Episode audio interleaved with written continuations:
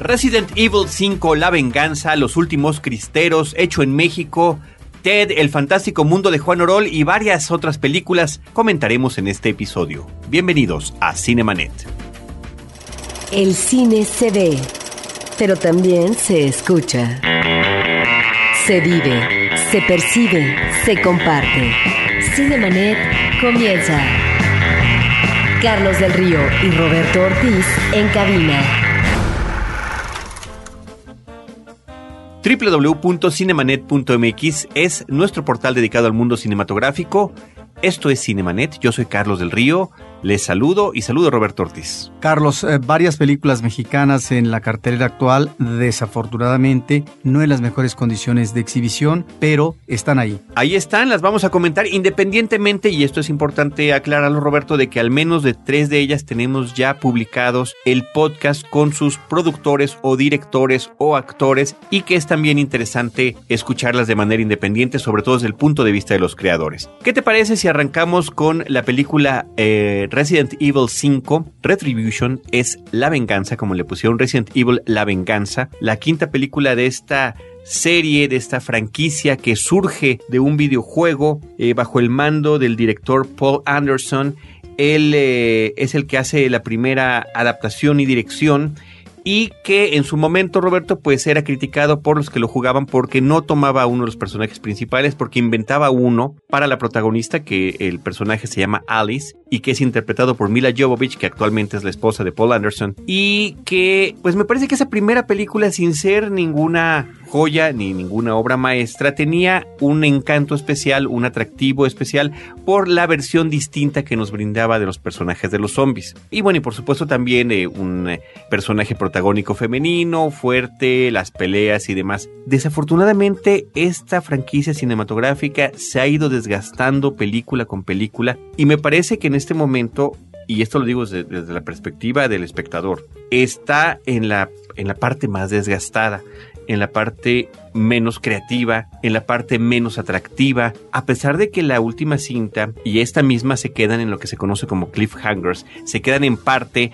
en, son eh, películas que no concluyen propiamente y que pues auguran una siguiente entrega. Esta es la que más floja queda en lo que tiene que ver con las peleas, en lo que tiene que ver con el, lo que en un momento era un atractivo visual, ahora ya es un lugar común, desafortunadamente, y termina sin aportar gran cosa. La otra cuestión irónica es que esta quinta es la que más parece un videojuego en el sentido formal porque los personajes tienen que ir pasando de diferentes, digamos, fases, como lo hace uno en los videojuegos, por diferentes etapas. Esto se sucede en unas instalaciones ultra secretas de la corporación Umbrella, controlada por la famosa Red Queen, a quien habíamos visto desde la primera película, que es la inteligencia artificial de la computadora que protegía a esta compañía transnacional de dominación global. Esto es prácticamente lo que sucede en esta película. Insisto yo, es poco. El otro que pudiera ser una especie de atractivo es que ciertos personajes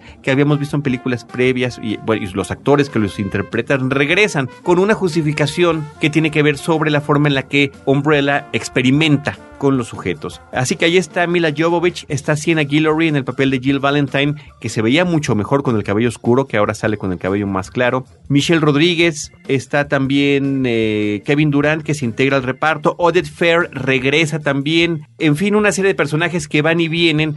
Esto como que es una suerte de compilación de algunos de los personajes que ya habían aparecido en las películas previas. Eh, una vez más, la película queda en un final inconcluso y ya veremos, pues eso dependerá como siempre de la respuesta de público, sobre todo lo que tiene que ver con la taquilla, si aguanta para más, pero a mí me parece que definitivamente Roberto el asunto ha llegado a un desgaste impresionante. El director Paul W. S. Anderson es el que también eh, dirigió otras dos de las versiones de Resident Evil. Dirigió la primera, dirigió también Afterlife, las otras dos las encargó, él estuvo al cargo como productor y fue el que dirigió Alien contra Depredador, por ejemplo, ¿no? Es este tipo de trabajo el que entrega este director. Roberto, nos vamos a la siguiente película, ahora sí, película mexicana, que se llama Los Últimos Cristeros de Matías Meyer. Esta película surge en buena medida por el estímulo del padre de Matías Meyer, un joven realizador mexicano. Su padre es Jan Meyer, eh, un historiador muy importante eh, de la guerra cristera en México, eh, ha publicado varios libros al respecto, de tal manera que él hace una película de ficción de corte minimalista que tiene un manejo del el tema y de su conclusión, diría yo, muy diferente al que en su momento en los 70 manejó Carlos Enrique Taboada en La Guerra Santa, en una película considerada de lo más importante sobre este tema. En eh, esa década también Marcela Fernández Violante hizo una película referida a la guerra cristera, que es de todos modos Juan Te Llamas, y más recientemente Rodrigo Plas, si no me equivoco, hizo una película con otro enfoque. De tal manera que este tema, Carlos, es eh, de los temas que no se ven tan frecuentemente en el cine de ficción. Una cosa es el documental o lo que puedas ver al respecto en eh, reportajes televisivos y demás, que se fijan, se enlazan con lo que es la revisión de la historia eh, de México en cuanto a la relación del poder político con la Iglesia Católica como institución. Y en este caso, Matías Meyer lo que hace es presentarnos a un grupo de cristeros que van huyendo. Es el periplo físico de estos hombres maduros, recios, que van corriendo, caminando, siempre cuidándose porque puede haber por ahí una bala perdida, el acoso, en este caso de las milicias del gobierno federal, y no obstante que ya están en un ah, momento en que el gobierno de Calles ha ofrecido amnistía, ellos se resisten a aceptarla y continúan.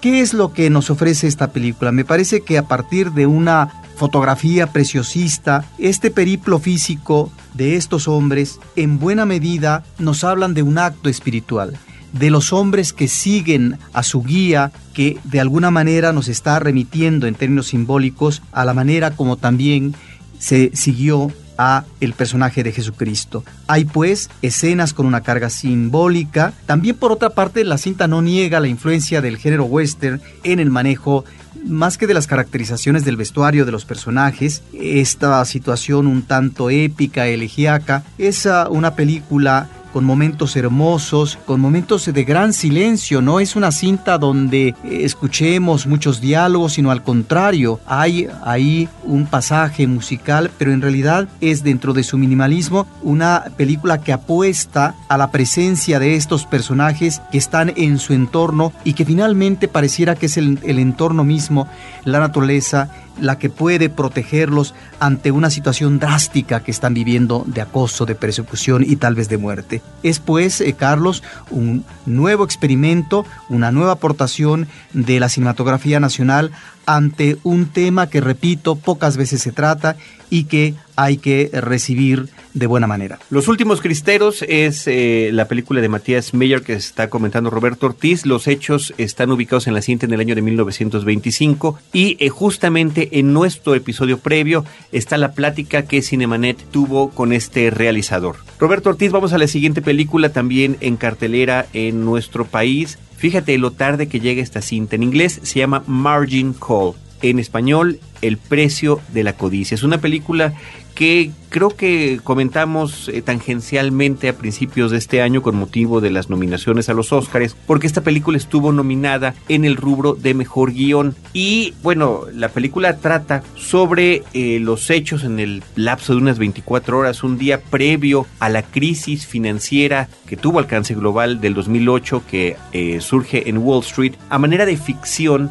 eh, lo que está sucediendo en una de estas compañías de Wall Street cuando uno de los analistas empieza a descubrir a través de eh, las proyecciones matemáticas que ellos manejan que eh, la situación está al borde del colapso. Esto lo descubre además una tarde trabajando y se lo dice a un compañero, se lo dicen a un jefe, el jefe se lo dice al otro jefe y es esta cadena de mando tremenda, dura, difícil, la que va a llevar a que esa misma noche caiga finalmente esta bolsa de valores, ¿no? Como una suerte de, eh, eh, ¿cómo se llaman estas cositas cuando el pez chiquito se va comiendo al grande, ¿no? De la cadena alimenticia, de la voracidad de estas empresas. Sí, yo encuentro dos elementos importantes eh, que se abordan en esta película. Por un lado, el nerviosismo en el mundo de las finanzas.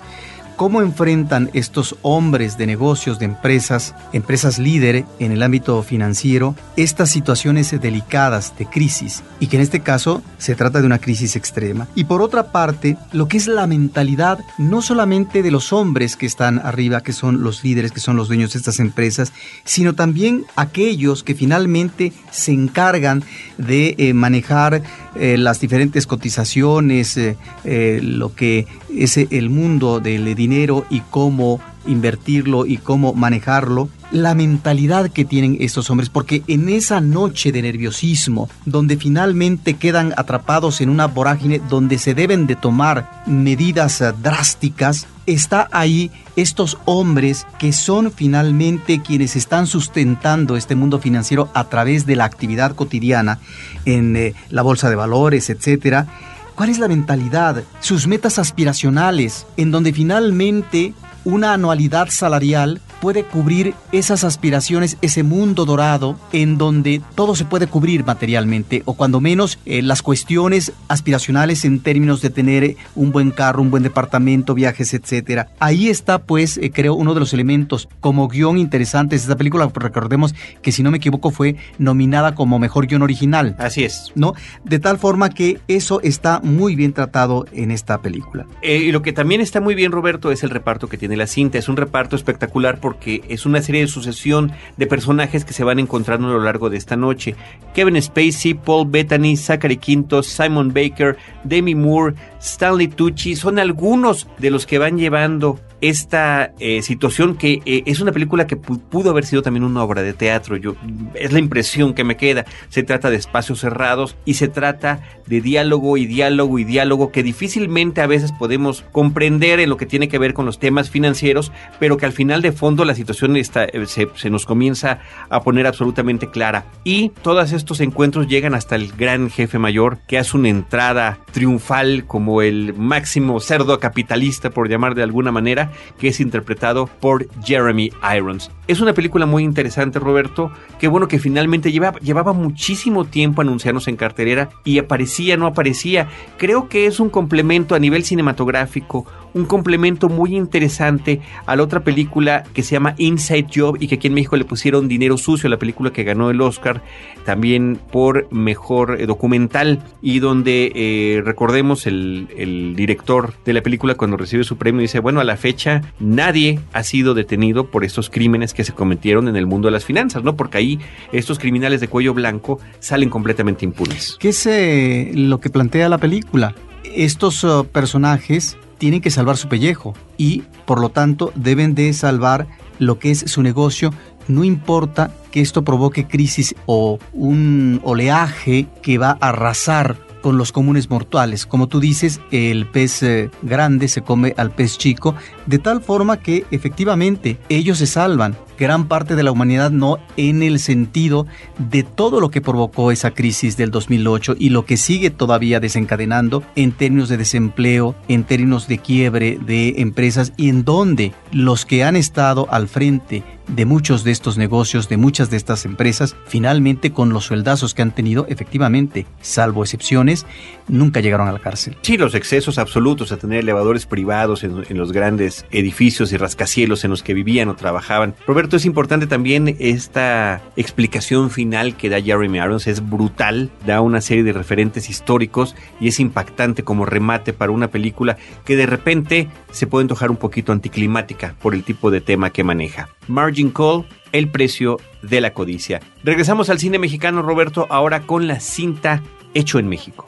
Sí, es eh, una película dirigida por Duncan Britzman. Es eh, una cinta que cuando uno comienza a verla se entusiasma porque es un eh, caleidoscopio atractivo, respaldado por una música que pretende hacer un mosaico del México, del México de hoy, del México de ayer, este México que tiene varias vertientes en términos de su identidad, de sus vínculos religiosos, de la lucha política, de los problemas ancestrales, etc. De hecho, este documental eh, se maneja a través de capítulos, fronteras, que se remite efectivamente al problema de la migración en el norte de México con Estados Unidos, eh, el tema de la resistencia, donde eh, levemente se ubica lo que ha sido la presencia del Ejército Zapatista de Liberación Nacional. Me gusta mi medicina, que en alguna medida habla del gusto del mexicano por el licor, lo que puede ser la droga y demás. Eh, otro capítulo que se llama Alma, Quién soy, o Nana Guadalupe.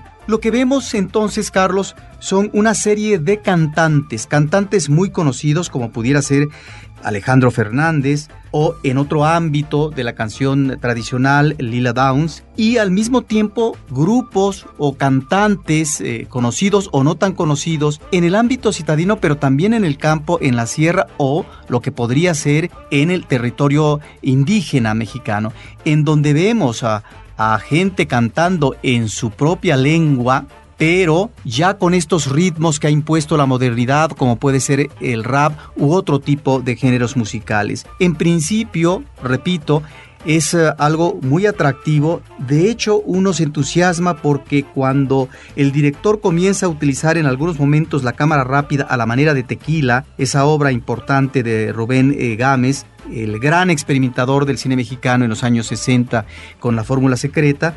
Después la película en lo que deriva es en una visión yo diría insuficiente, reduccionista, eh, superficial, que remite más bien al estereotipo del mexicano. No obstante que también tiene algunas voces que establecen una línea discursiva, que son intelectuales, escritores, como podrían ser un Juan Villoro, Héctor Aguilar Camín, el sacerdote Juan Pablos, etc. Pero esto resulta insuficiente porque finalmente sus discursos pueden tener eh, un buen soporte, pero el alcance que tienen en estas imágenes que lo devoran todo, me parece que es ahí donde está el grave problema de esta cinta. Sin embargo, es algo interesante eh, que habrá que ver y sobre todo esperar cuál es el resultado, qué respuesta tiene el público ante una película diferente a la que estamos acostumbrados a ver, no solamente en el ámbito del documental, Carlos, sino de la ficción. Bueno, me parece que en términos generales la respuesta eh, encontrada en las salas cinematográficas en los últimos días ha sido positiva, la gente se entusiasma, hay gente que canta, digo, tal vez eso molesta, por supuesto, al de lado, a, mí me molestaría, por supuesto, pero bueno, es una de las eh, cuestiones que ha suscitado esta película hecho en México de Don Duncan Bridgman, este documental. Cinemanet está de intermedio. Regresamos en un instante. ¿Problemas personales, familiares, laborales, de pareja? No te angusties. Mejor pregúntale a Mónica. Ella sabrá cómo orientarte para encontrar juntos la solución y apoyar a otros con problemáticas similares. Manda tu caso www.preguntaleamónica.com un podcast de frecuencia cero, Digital Media Network. Ahora, diseñar y hospedar su página web será cosa de niños. En tan solo cinco pasos, hágalo usted mismo sin ser un experto en Internet. Ingrese a suempresa.com y active ahora mismo su plan. Suempresa.com, líder de web hosting en México. Cinemanet. Roberto, vamos a otra visión distinta también de nuestro México contemporáneo. Esto se da en la película Adiós, Mundo Cruel. Es una película que trata sobre el tema eh, del desempleo, de la crisis económica, particularmente en el entorno de la Ciudad de México. Creo que se presentan muchos de los problemas que de manera cotidiana vivimos los que, los que estamos en esta capital. La película es dirigida por Jack Saga Kababi, es una ópera prima es una película, Roberto, que me parece que a través del humor negro, a través de la ironía y del sarcasmo, consigue unos estupendos momentos. A mí me parecen muy simpáticos, pese a que considero que la manufactura de la película nos da esta impresión de un cine, pues, independiente, de, de una persona que apenas está iniciando en, el, en la producción cinematográfica. Sí, a mí me dio otra impresión, Carlos. Me parece que es una comedia más bien floja. Es eh, una comedia que efectivamente sus personajes nos remiten a eso que tú dices, a lo que es, más que la crisis económica, la situación de desempleo que se vive en este país. Y mira, en ese sentido uno diría es una comedia oportuna. ¿Por qué? Porque está finalizando el sexenio que en su campaña política inicial habló de que iba a ser el gobierno del empleo, Carlos. Y esto finalmente se desdibujó en muy poco tiempo.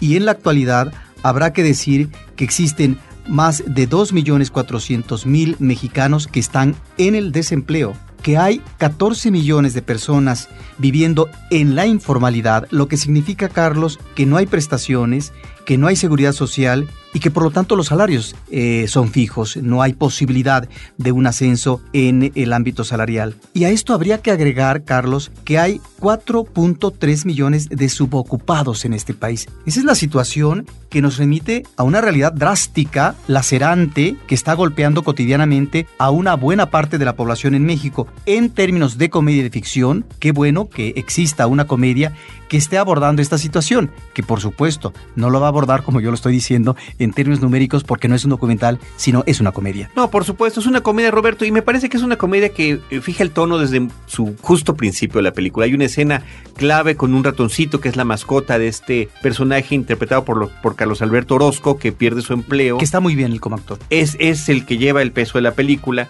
y que a partir de ese momento, pues en esta desesperación trata de conseguir empleo, lo que significa la búsqueda de empleo en esta ciudad, lo que significa las compras a crédito y a lo que uno queda comprometido de una manera que no puede resolverse de otra manera más que cubriendo la deuda o perdiendo los, los bienes, lo que significa la casa de empeño, el estacionarte en la calle, el riesgo de tomar un transporte público. Me parece que esa escena del, del, pecero es de las cosas más rescatables de la película.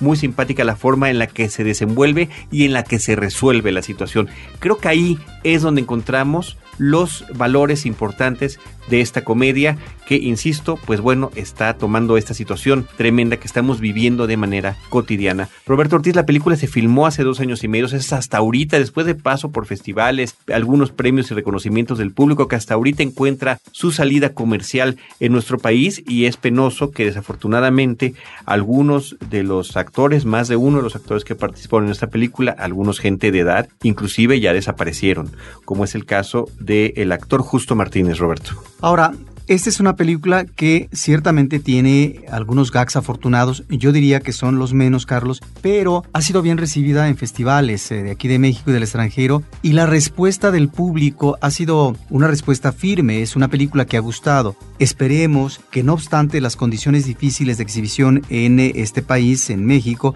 pues la película pueda funcionar y avanzar debidamente para que pueda verla la mayor parte del público.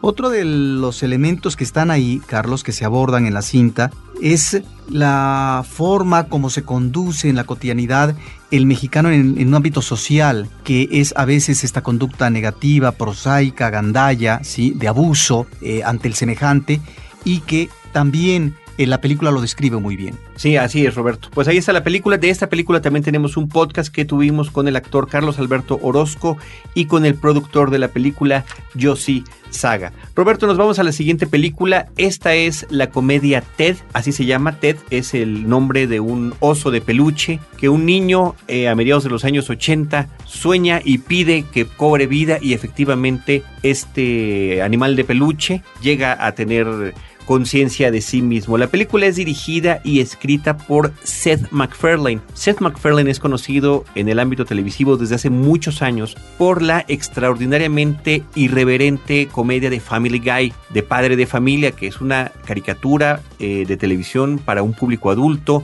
donde eh, las groserías, las irreverencias, los dobles sentidos, las ironías y el sarcasmo eh, se escupen al público de manera a veces sin control, pero que logran muy buenos momentos. Es una serie que yo he visto desde hace muchos años, a mí me gusta, es irregular, siempre lo ha sido, tiene momentos simpáticos, tiene momentos en que uno dice, bueno, realmente aquí se les pasó la mano con tal o cual circunstancia, y toda esta experiencia la lleva él a, esto que es el primer largometraje de Seth MacFarlane, y tomando como actor protagónico a Mark Wahlberg, como un hombre de 35 años, el niño que alguna vez pidió el deseo de tener este oso, y con este oso que ya tiene 27 años con él y que es un oso que es un flojo, es un aragán, eh, pide prostitutas, se droga, en fin, es un total y absoluto desmadre. Además es eh, vulgar el manejo del lenguaje.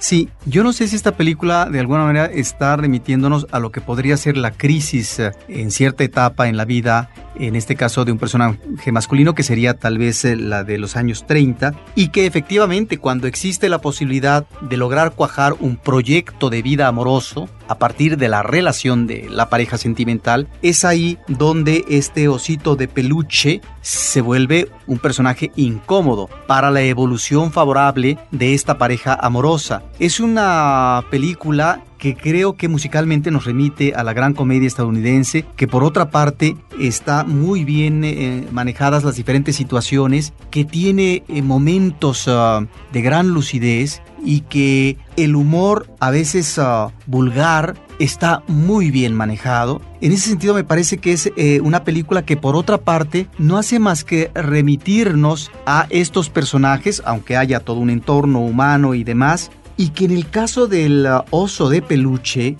estaríamos tal vez en un personaje más que eh, inmoral, en un personaje amoral, ¿sí? Pero que cobra sentido porque finalmente se vuelve en, una especie de cuestionador de la vida que está llevando un ser humano, que en este caso es el personaje masculino central. Es realmente una comedia simpática, es eh, una comedia que aborda ciertos momentos interesantes de lo que puede ser la crisis de pareja o de la situación personal de cómo uno lleva la vida y que uno no se da cuenta hasta qué momento, o bien en la infancia o en la adolescencia, o más adelante en la juventud, si es que uno se ha tardado demasiado, hasta dónde uno puede llevar el báculo, es decir, las muletas y en qué momento uno desprenderse de las vejigas para poder seguir nadando. Es una película sobre la inmadurez, finalmente, hecha desde el punto de vista inmaduro. Y esto significa que creo que es un humor que a mí me funciona muy bien, Roberto. Yo la disfruté plenamente la película. Yo estoy acostumbrado a eso por haber visto esta serie de Family Guy. Quienes vean Family Guy y no les gusta, creo que esta película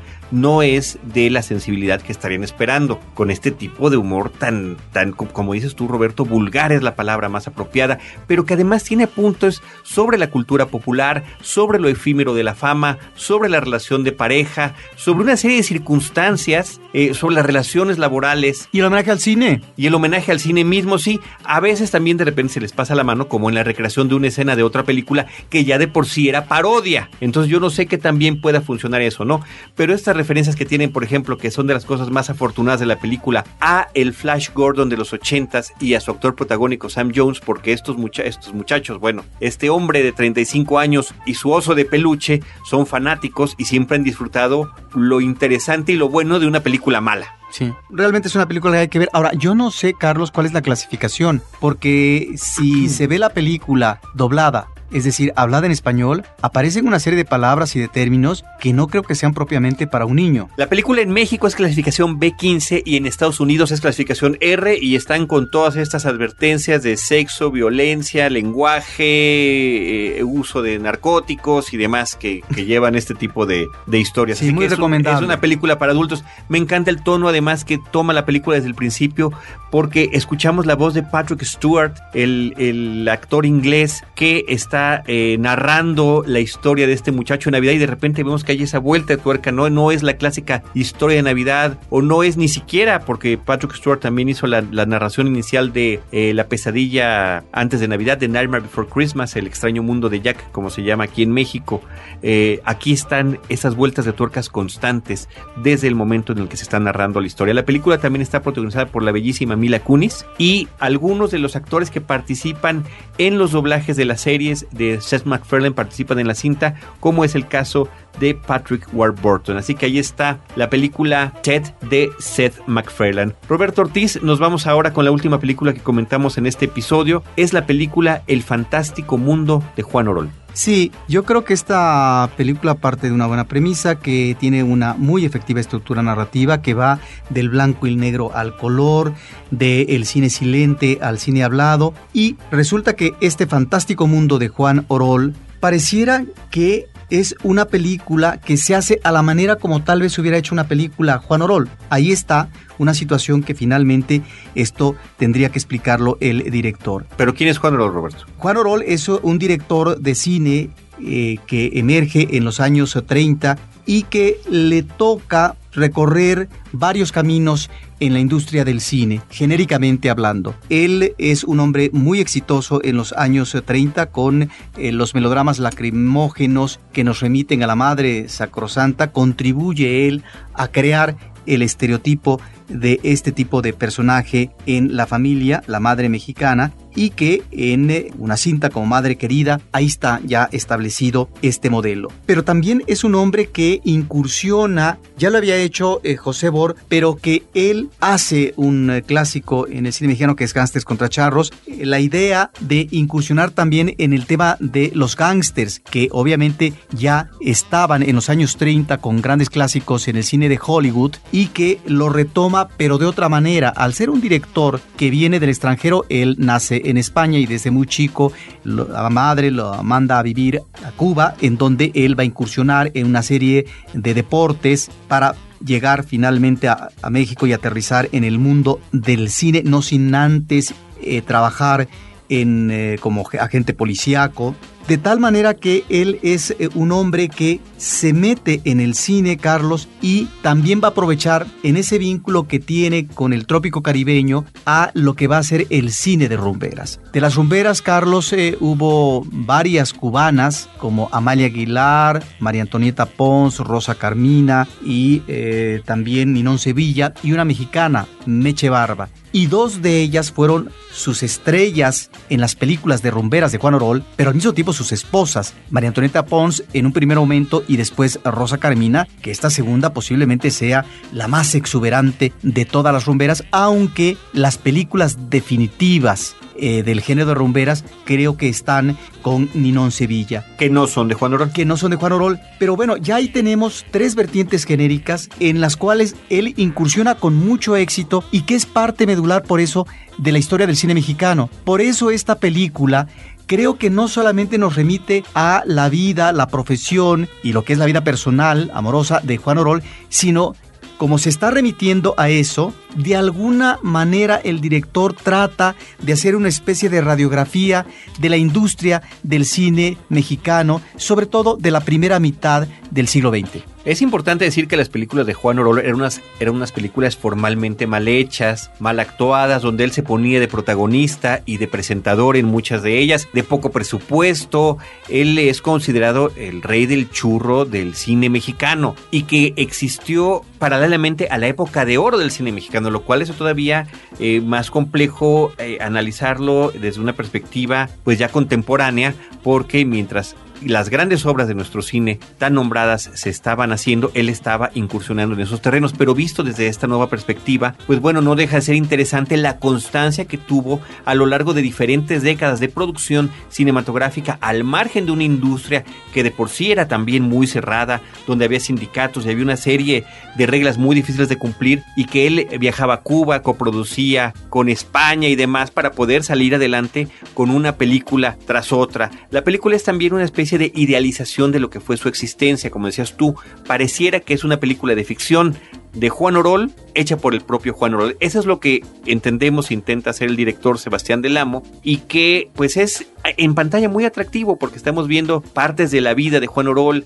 como si fuera cine mudo, buena parte de la película está en blanco y negro, después llega el color y está en este constante, él es el que está narrando su propia historia y al mismo tiempo se aparece por ahí en momentos clave de su vida un personaje que se llama Johnny Carmenta, que era uno de los personajes de sus propias películas y que aparece como una especie de personalidad alterna que le dice por qué camino guiarse. Creo que es una película muy interesante que vale la pena ver, que creo que es una muy grata sorpresa visualmente y también en lo que tiene que ver con la historia. Roberto Sosa es el encargado de interpretar a Juan Orol y hay una serie de actores mexicanos y extranjeros que participan en la película con distintos papeles. Juan Manuel Bernal, Juan Carlos Bonet, Alfonso Borbolla, Julio Bracho, está por ahí Tongolele eh, en, un, en una pequeña parte de la película. Y Zamorita, son homenajes a estas dos figuras. Y Zamorita. es una película, eh, Carlos, que su atractivo creo que es eh, la parte visual, que tiene eh, algunos eh, magníficos manejos de cámara, pero precisamente como son viñetas muy rápidas, dinámicas, los personajes se quedan en la superficialidad, es decir, no hay en ningún momento un acercamiento detenido, ya no digamos a las rumberas, sino al personaje mismo de Juan Orol. Eso me parece que sí es un lastre en la cinta, porque no vemos, no detectamos a un Juan Orol de carne y hueso. Entonces, ahí, por ejemplo, me parece que si encontramos una situación de personalidad en Juan Orol es eh, el sentimiento de orfandad que está reflejado en estas primeras películas de los 30 eh, remitidas a la madre mexicana y luego en el caso del personaje de la rumbera cómo detrás de una pecadora existe la posibilidad de la redención, y si no, de la redención a partir del final feliz, pues a partir del castigo.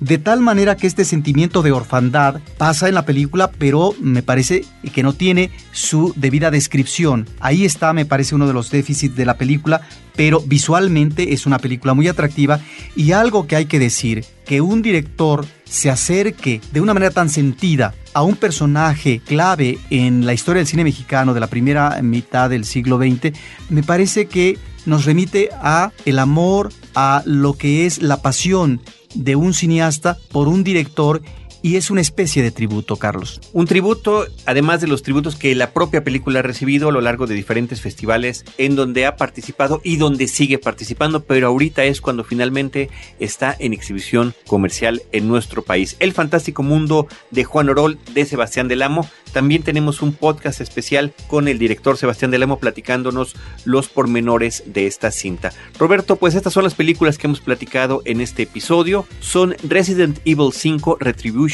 o La Venganza, como se llama en México, Los Últimos Cristeros, Hecho en México, Adiós Mundo Cruel, Ted, El Fantástico Mundo de Juan Orol, Margin Call, que se llama El Precio de la Codicia, y son esas siete cintas las que comentamos en este episodio. Nosotros queremos agradecerles a todos ustedes que nos sigan acompañando en el podcast, que lo hagan también en las redes sociales, en facebook.com diagonal cinemanet, facebook.com diagonal cinemanet o en arroba cinemanet en Twitter.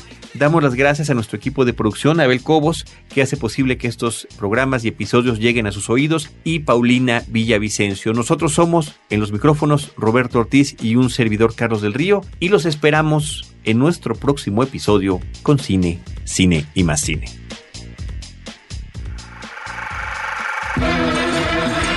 Cinemanet termina por hoy. Más cine en Cinemanet. Frecuencia Cero, Digital Media Network, www.frecuenciacero.com.mx, pioneros del podcast en México.